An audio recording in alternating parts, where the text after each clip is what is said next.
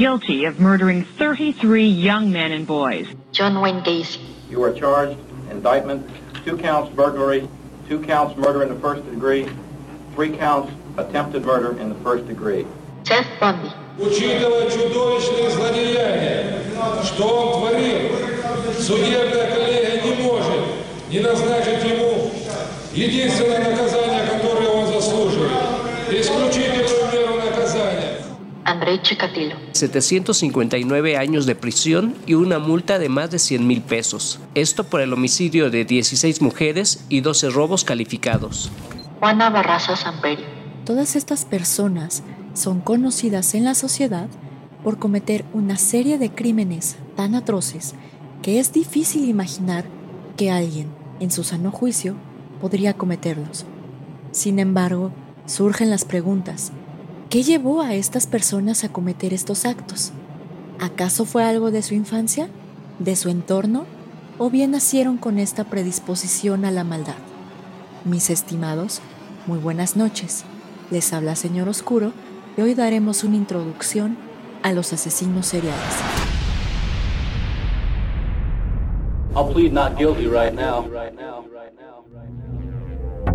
Bienvenidos a Señor Oscuro, un podcast en el que cada viernes su servidora Jessica Ballarino los adentraré en los casos más perturbadores y extraños que se han documentado, ya sea que se trate de temas paranormales o bien de lo más retorcido de la mente humana, nos aseguraremos de que todos y cada uno de estos casos queden grabados en sus sueños y pesadillas.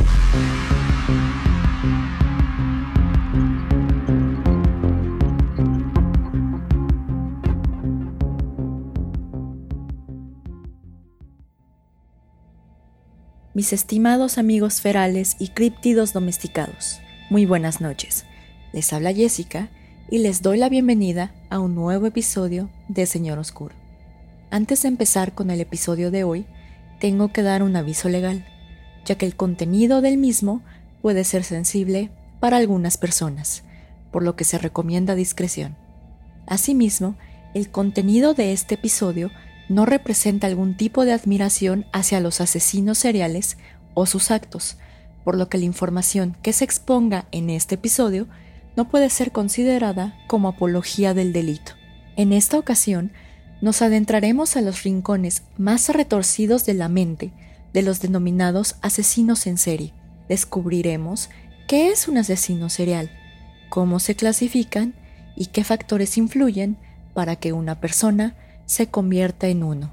La definición de un asesino en serie ha cambiado a lo largo de los años, ya que en un principio era difícil entender que alguien asesinara a varias personas desconocidas sin tener algún tipo de vínculo con ellos.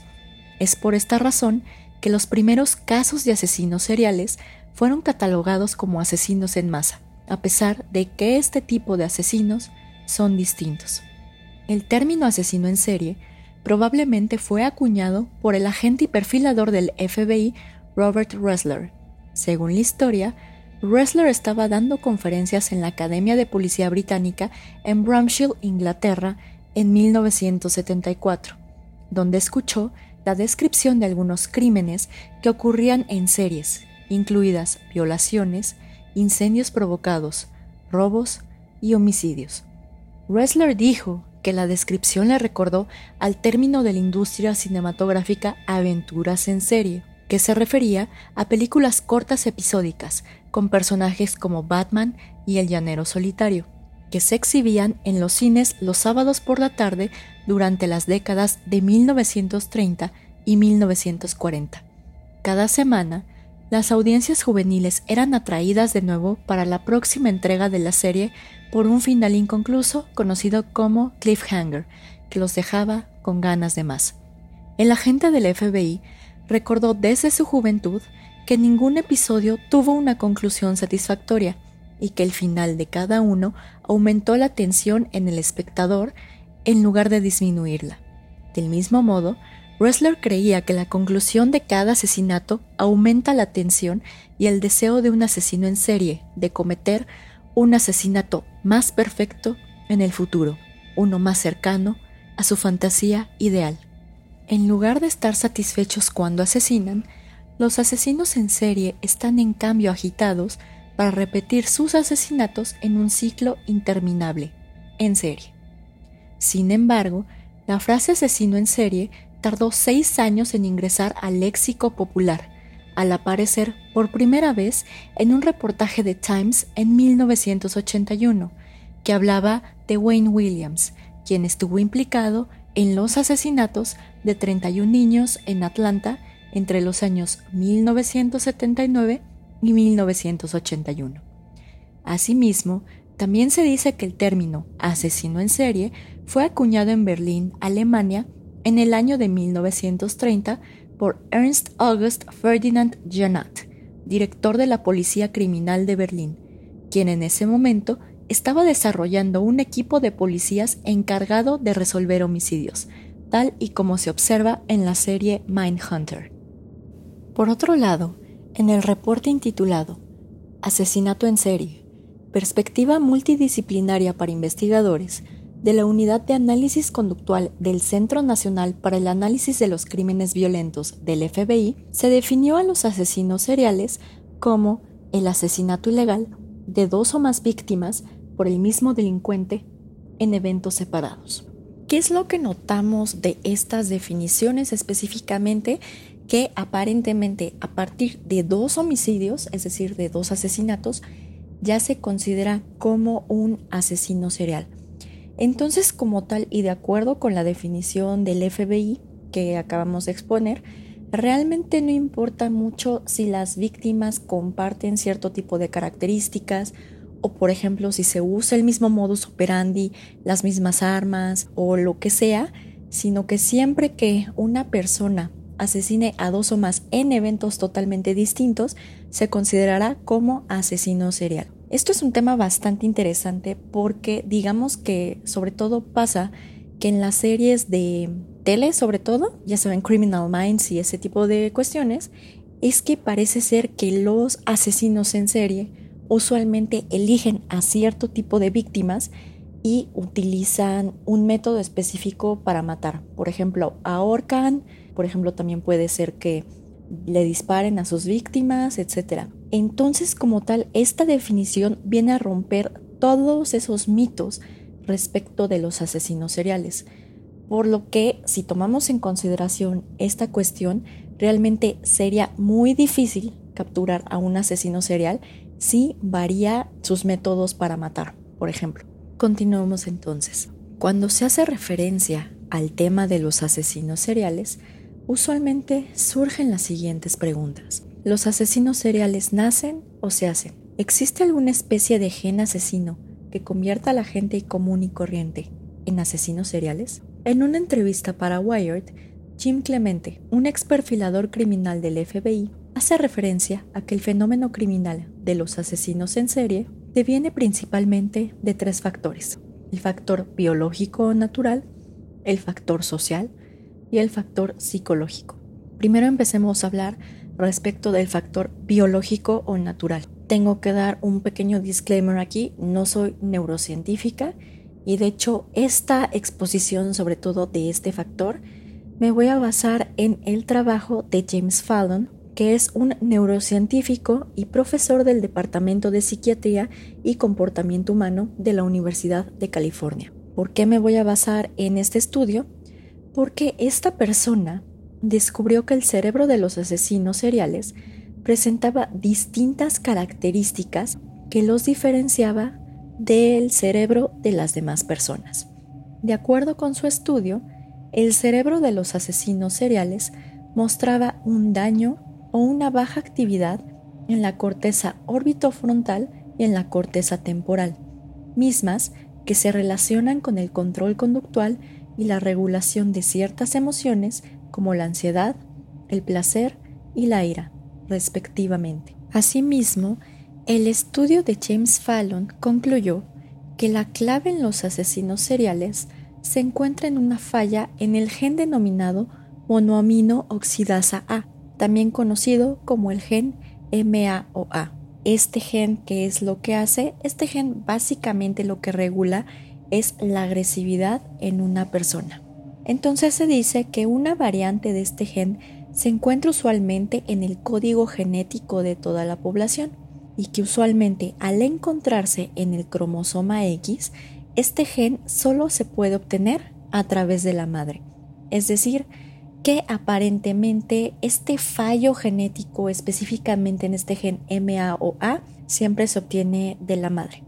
Ahora bien, también por esta razón, se dice que usualmente los asesinos seriales son hombres. Como comentario al margen, no estoy diciendo que solamente existan asesinos seriales hombres, ya que pues tenemos el ejemplo de Lizzie Borden, de Alien Unos, la Matavijitas, pero como tal, digamos que esta falla específica en este gen usualmente se presenta en el código genético de los hombres. Por esta razón, si una mujer obtiene un cromosoma defectuoso X, es más fácil que el otro cromosoma X la haga como de equilibrio y termine cancelando este defecto en los genes.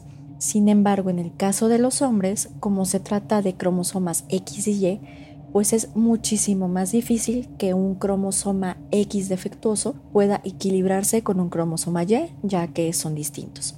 Sin embargo, la presencia de este gen no implica que una persona necesariamente se convierta en un asesino serial, sino que solamente existe una predisposición genética para ello. Como ejemplo de ello, tenemos específicamente al mismísimo James Fallon, es decir, el autor de esta teoría. De acuerdo con el mismísimo James Fallon, esto ocurrió una vez que él se encontraba analizando diversas neuroimágenes de asesinos seriales y él observó que los asesinos seriales presentaban daños o baja actividad en la corteza temporal y frontal. Asimismo, él decidió también tomar neuroimágenes de toda su familia, incluido él mismo, y las puso como en una especie de bonche que tenía en el escritorio. Al momento de que revisó una, en específico, se dio cuenta que también esta neuroimagen presentaba daños tanto en la corteza temporal como en la corteza frontal. Sin embargo, al momento de ver el nombre del paciente, se dio cuenta que era él mismo. Asimismo, al momento de realizar una búsqueda genética a través de toda su familia, se determinó que parte de los miembros de su familia contaban con este defecto en el gen y que curiosamente una de sus tataraprimas, vamos a decirlo así, era Lizzie Borden, es decir, una de las primeras asesinas seriales. Ahora bien, de conformidad con James Fallon, a pesar de que él se dio cuenta que tenía estas mismas fallas que también presentaban los asesinos seriales, comenzó a preguntarse de por qué él no tenía las ansias de matar o bien por qué no había matado a nadie en ese momento. Y es aquí en donde influye el segundo factor, es decir, el factor social. Los psicólogos y los perfiladores criminales han determinado que el entorno social es un factor decisivo para que una persona se convierta o no en un asesino serial. Por ejemplo, se ha observado que la mayoría de los asesinos seriales provienen de familias disfuncionales o bien de entornos en los que está normalizada la violencia. Un ejemplo de ello, además del propio James Fallon, es decir, él tenía este gen que digamos que lo hacía genéticamente propenso a ser más agresivo y a ser un asesino serial. Sin embargo, gracias a todo el apoyo de su entorno social, pues él se volvió una persona sumamente disciplinada y por ello no tuvo estas ansias de matar. Sin embargo, tenemos el caso opuesto de un asesino serial de nombre Albert Fish, que él en su infancia pasó de casa hogar en casa hogar, ya que su mamá no lo podía cuidar y de hecho en todas estas casas hogares, él además de tener un ambiente sumamente inestable, sufrió de abusos físicos, psicológicos y sexuales.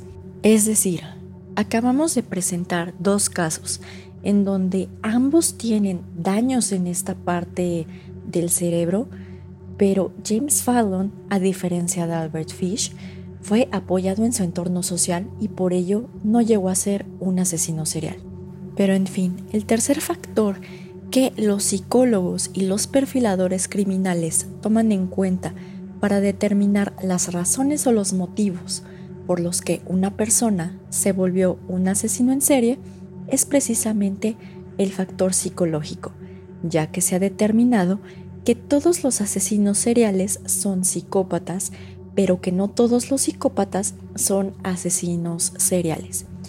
Aquí, ¿qué es lo que ocurre? Usualmente, o bueno, lo que he visto específicamente de asesinos seriales, recuerden que yo no soy psicóloga ni mucho menos, pero lo que he visto es que tienen ciertas conductas psicópatas, por ejemplo, que son sumamente manipuladores, no conocen la empatía o tienen una falta de empatía bastante grande, que son carismáticos, etc. Pero también puede llegar a pasar, como vamos a analizar más adelante, que un asesino serial no solo sea psicópata o bien que no sea un psicópata como tal, sino que padece de una enfermedad mental. Ahora, de acuerdo con lo que tengo entendido, el hecho de que una persona sea psicópata no significa necesariamente que tenga una enfermedad mental. Entonces es por esta razón que muchas veces los abogados que alegan una coartada de insanidad para los asesinos seriales ven que esto no prospera, ya que usualmente los psicólogos determinan que estos rasgos de psicopatía, o sea, no implican que el asesino serial no tenga contacto con la realidad o mucho menos, sino que usualmente sabe las reglas sociales pero decide ignorarlas. Pero en fin, si algún psicólogo me puede apoyar en este tema dejando sus comentarios estaría súper bien, porque pues no soy psicóloga y es de lo que investigué. Ahora vamos a entrar al estudio de los tipos de asesinos seriales. Como tal, yo me basé en el libro denominado Profiling Violent Crimes o Perfilando Crímenes Violentos de Ronald M. Holmes, que de hecho él es un perfilador criminal bastante importante y él es precisamente quien creó todos estos tipos de asesinos seriales. Ahora, como tal, digamos que puede ser que un asesino serial en algún momento de su vida esté en un determinado tipo o en una determinada clasificación, que en otro momento de su vida esté en otra clasificación, entonces como tal vamos a decir que estas clasificaciones son parámetros grises y que no por encasillar a un asesino serial en un determinado tipo no significa que no puede entrar en otro. Dando esta explicación, vamos a entrar a la primera clasificación, que son los asesinos seriales organizados y desorganizados. Los asesinos seriales organizados son los más difíciles de identificar y capturar, ya que por lo general son muy inteligentes y están bien organizados hasta el punto de ser meticulosos. Cada detalle del crimen es planificado con mucha anticipación y el asesino toma todas las precauciones para asegurarse de no dejar evidencia incriminatoria e inclusive se caracterizan por llevar el arma homicida hasta la escena del crimen y también llevárselas con ellos mismos. Es común que este tipo de asesinos seriales vigilen a las posibles víctimas durante varios días hasta encontrar a alguien que consideren un buen objetivo. Un ejemplo de ello es Ted Bundy, quien fue un asesino en serie estadounidense que confesó 36 homicidios a mujeres estadounidenses. Usualmente Bundy engañaba a sus víctimas usando un yeso en el brazo o bien unas muletas para parecer herido o discapacitado, o también engañaba a sus víctimas diciendo que tenía problemas para encender su automóvil. Por otro lado, a diferencia de los asesinos seriales organizados, los asesinos en serie desorganizados rara vez planean la muerte de sus víctimas por lo que las víctimas usualmente están en el lugar y momento equivocado. Este tipo de asesino en serie parece atacar al azar cada vez que surge una oportunidad. Como tal, no toman medidas para ocultar evidencia y tienden a moverse regularmente para evitar ser capturados. Los asesinos seriales desorganizados generalmente tienen un coeficiente intelectual bajo y son extremadamente antisociales raramente tienen amigos cercanos o familiares y no les gusta quedarse en un lugar por mucho tiempo. Estos asesinos son propensos a no recordar sus actos o a confesar que fueron motivados por voces en sus cabezas o alguna otra fuente imaginaria. Un ejemplo de ello es Cayetano Santos Godino, alias el Petit Orejudo, quien fue un joven asesino serial en Argentina que fue responsable de la muerte de cuatro niños, siete intentos de homicidio y el incendio de siete edificios. En este caso, se considera que el Petit Orejudo es un asesino serial del tipo desorganizado, ya que no planeaba sus asesinatos, sino que los niños parecían estar en el lugar y momento equivocados. Y aunado a ello, ¿cómo se sabe que era un tipo de asesino serial desorganizado? Porque estos siete intentos de homicidio que mencioné con anterioridad fue precisamente porque al momento de que el petit orejudo intentó asesinar a sus víctimas, fue descubierto y muchas veces no pudo completar el acto. Entonces, como tal, es un tipo de asesino serial desorganizado. Por otro lado, tenemos a los asesinos seriales visionarios, también conocidos como Visionary Serial Killers. A pesar de que la mayoría de los asesinos seriales no son psicóticos, el asesino en serie visionario se caracteriza porque su impulso a matar deviene de voces o visiones que escucha o que imagina. Este tipo de asesinos tienen ciertos momentos de ruptura con la realidad, en los que escuchan que deben matar a un determinado tipo de persona con determinadas características. Un ejemplo de ello es David Berkowitz, alias el hijo de Sam, quien confesó haber asesinado a seis personas y haber herido a otras siete en ocho tiroteos en Nueva York entre 1976 y 1977 declarando que un demonio que había poseído al perro de su vecino le ordenó cometer los asesinatos. Por otro lado, tenemos al asesino serial orientado a una misión o también denominado Mission Serial Killer. Este tipo de asesinos en serie sienten una necesidad a nivel consciente de erradicar a un determinado grupo de personas, este tipo de personas, a diferencia de los asesinos en serie visionarios, no son psicóticas, es decir, no escuchan voces y no tienen alucinaciones, sino que están bastante conscientes de la realidad que les rodea. Sin embargo, este tipo de asesino en serie actúa en virtud de un deber autoimpuesto de deshacerse de un determinado tipo de personas, por ejemplo, prostitutas, católicos, judíos, etc.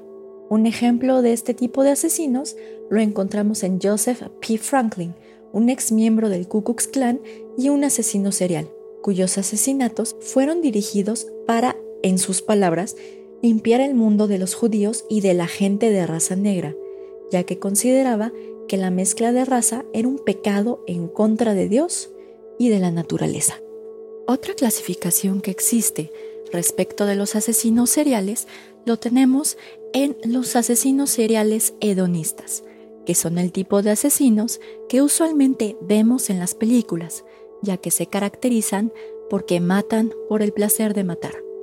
Este tipo de asesinos en serie no cometen sus crímenes porque unas voces se los ordenaron o bien por una especie de deber autoimpuesto, sino que sus asesinatos siempre son motivados por el placer. Este tipo de asesinos seriales, a su vez, se dividen en dos subclasificaciones de asesinos. Los primeros son aquellos motivados por la lujuria o por la emoción. Este tipo de asesinos encuentran una conexión vital entre la violencia personal y la gratificación sexual. Esta conexión entre el sexo y la violencia se encuentra firmemente establecida, ya que el asesino obtiene gratificación sexual a través del homicidio y por ello considera al homicidio como una experiencia erótica. Este tipo de asesinos seriales usualmente son asesinos de proceso, ya que se toman su tiempo en completar el acto. Este tipo de asesinatos usualmente vienen acompañados de antropofagia, desmembramiento, necrofilia, tortura, mutilación, dominación, etc. Un ejemplo de un asesino serial motivado por la lujuria o por la emoción lo encontramos en Andrei Chikatilo, también conocido como el caníbal de Rostov, quien violó, torturó y asesinó al menos a 52 mujeres y niños entre 1978 y 1990 en la entonces Unión Soviética. También se tienen a los asesinos seriales motivados por el confort. A diferencia del asesino que se encuentra motivado por la lujuria o la emoción, este tipo de asesinos en serie tienen como principal motivo un beneficio personal. Tenemos como ejemplo a Dorotea Puente, una asesina serial que instaló una casa de huéspedes en Sacramento, California, y cobró los cheques del Seguro Social de sus huéspedes de edad avanzada y con discapacidad mental. Los que se quejaban eran asesinados y enterrados en su patio. Finalmente, y de acuerdo con la clasificación de Holmes, encontramos al asesino serial de poder y control. Este tipo de asesino en serie recibe gratificación sexual de la dominación completa de su víctima. Sin embargo, el origen de este placer no es sexual, sino que deriva de la habilidad del asesino para controlar y ejercer poder sobre su víctima indefensa. Este tipo de asesinos seriales conocen las reglas sociales y culturales, pero deciden ignorarlas, por lo que viven bajo sus propias reglas y pautas culturales. Este tipo de asesinos seriales son asesinos de proceso, ya que son capaces de prolongar el sufrimiento de la víctima por la ganancia psicológica que obtienen de este proceso. Este tipo de asesinos usualmente utilizan armas que les permiten acercarse mucho a sus víctimas y a su vez tienen cierta tendencia por ahorcar a dichas víctimas. Un ejemplo claro de ello es John Wayne Gacy, también conocido como Pogo el payaso quien fue un asesino en serie estadounidense que violó y mató a 33 hombres jóvenes entre 1972 y 1978. Ahora bien, y de acuerdo con lo expuesto respecto de la clasificación de asesinos seriales, y como lo dije con anterioridad, es posible que un asesino serial quede en varias categorías, ya que puede ser, por ejemplo, que en un momento de su vida sea un asesino organizado, en otro momento sea un asesino desorganizado. También puede pasar de que, por ejemplo, en un tipo de asesino serial que es de carácter hedonista por estar motivado por la lujuria o por la emoción, también a su vez sea un asesino serial de poder y de control, sobre todo por el método para asesinar a sus víctimas. Pero en fin, ahora hablaremos de los rasgos característicos que se encuentran en todos los asesinos seriales. De acuerdo con reportes de psicólogos y de perfiladores criminales, este tipo de rasgos puede que no se encuentren todos en una misma persona, pero por lo menos uno o más rasgos se encuentran en las personas que han cometido asesinatos en serie. El primer rasgo es la falta de empatía. La empatía se define como la habilidad de una persona de entender las emociones de otras, al igual que la habilidad de ser capaz de imaginar lo que el otro podría estar pensando o sintiendo. En el caso de los asesinos seriales, al ser psicópatas, carecen de la habilidad para sentir empatía por otra persona, por lo que incluso pueden llegar a considerar a sus víctimas como un mero objeto, despersonalizándolas por completo. El segundo rasgo es la falta de arrepentimiento, ya que es común en los asesinos en serie porque rara vez sienten arrepentimiento por los homicidios cometidos en contra de sus víctimas. Por esta razón, al momento de interrogar a un asesino serial, el objetivo de los perfiladores criminales no es causarle algún tipo de arrepentimiento, sino más bien elogian a estos asesinos para que hablen respecto de sus crímenes, porque además los asesinos seriales cuentan con un gran ego. El tercer rasgo es la experimentación de abuso físico, psicológico o sexual en la niñez. Los psicólogos han descubierto que la gran mayoría de los asesinos seriales sufrieron abuso físico, psicológico y o abuso sexual en algún momento de su infancia. En un artículo presentado por Hugh Ainsworth en 1999, se determinó que el 42% de los asesinos seriales convictos sufrieron de abuso físico en su niñez, 75% sufrieron de abuso psicológico, 35% fueron testigos de abuso sexual, mientras que un 43% sufrieron de un tipo de abuso sexual. El cuarto rasgo que se encuentra en los asesinos seriales es un evento traumático que ocurrió en la niñez. Relacionado con el punto anterior, se observa que la mayoría de los asesinos seriales sufrieron un evento que implicó un cambio repentino en su personalidad, así como la manera en la que ven el mundo. Y finalmente, el rasgo número 5 es la presencia de maltrato animal. Uno de los rasgos más comunes que se encuentra en casi todos los asesinos seriales se refiere al maltrato animal. La mayoría de los asesinos seriales, desde muy temprana edad, cometieron actos de violencia en contra de animales pequeños, tales como mascotas, por ejemplo, perros, gatos y aves. Y usualmente, estos casos de violencia evolucionaban a animales más grandes o inclusive a niños pequeños. Asimismo, hay otro tipo de rasgos y características que se pueden encontrar en varios asesinos seriales, como por ejemplo se habla de que algunos asesinos seriales presentaron heridas graves en la cabeza por un evento de la niñez. Por ejemplo, John Wayne Gacy es uno de estos casos. Hay otros que también mencionan que tuvieron una relación bastante difícil con sus padres pero como tal, digamos que los rasgos que acabamos de mencionar son todos aquellos que usualmente se encuentran en los asesinos seriales. Y por ello mismo, si ustedes encuentran a una persona que cumpla con estos rasgos, pues vigílenlo de cerca, porque probablemente sea una persona que si no tiene bien un ambiente social o un ambiente psicológico, pues existe la probabilidad de que se convierta en un asesino serial o algo así. A pesar de ello y a pesar de que el fenómeno de los asesinos seriales interesa a muchas personas, realmente y por lo visto en Estados Unidos, los asesinos seriales solamente representan el 1% de todos los crímenes existentes. Y bueno, en México como tal no encontré algún tipo de estadística, ya que al menos por el momento no se encuentra ningún asesino serial en activo que yo recuerde o bueno, en la noticia no he visto que haya algún asesino serial activo actualmente en el territorio mexicano. Pero en fin, mis estimados, este sería como tal el final del episodio de hoy. Realmente, pues podemos hablar mucho de los asesinos seriales, ya que por ejemplo hay varias teorías de dónde salieron.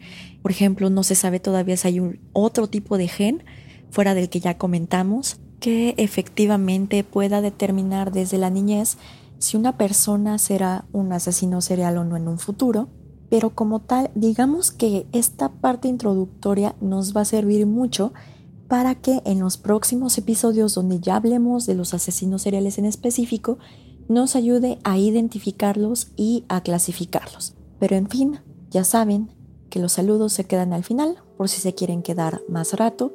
Yo lo único que les puedo decir es que espero hayan disfrutado el episodio de hoy y les deseo una muy bonita semana y esperemos vernos la próxima en otra transmisión. Señor Oscuro se despide por el momento. Muy buenas noches.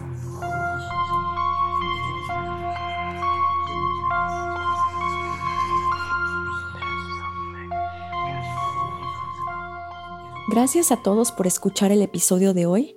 La verdad es que este episodio lo quería hacer primero antes de meterme ya de fondo a analizar casos específicos de asesinos seriales, porque siempre me preguntaba yo cómo era que en Criminal Minds, por ejemplo, en CSI, hicieran esta clasificación y esta perfilación de asesinos seriales y si efectivamente pues era verídica o si la habían sacado solo para el programa. Resultó que era verídica y la verdad es que esto nos va a servir para que, por ejemplo, cuando hablemos de Ted Bundy veamos en qué subclasificación establece, cuáles fueron los rasgos que presentó en su niñez y más que nada tratar de dilucidar por qué se volvió un asesino serial, así como los demás casos. Pero en fin, si les gustó mucho el episodio de hoy, les recomendamos ampliamente que nos sigan en nuestras redes sociales para que no se pierdan ningún estreno que se llevará en un futuro.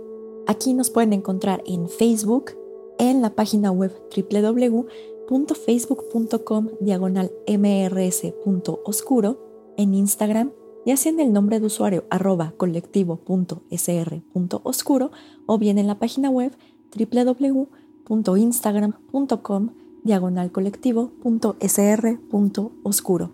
En YouTube, en Spotify y en Pinecast Nos encuentran bajo el nombre de Señor Oscuro para que nos sigan. Ya saben que subimos episodios todos los viernes. Usualmente si el episodio tiene algún tipo de fotografía, tarda un poco más en subirse a YouTube, pero se trata de que se suba el mismo día que se sube el episodio en Pinecast y en Spotify. Y ahora sí, vamos directo a los saludos. Como siempre, le quiero mandar un fuerte saludo a Pepe y a Oscar de Señales Podcast.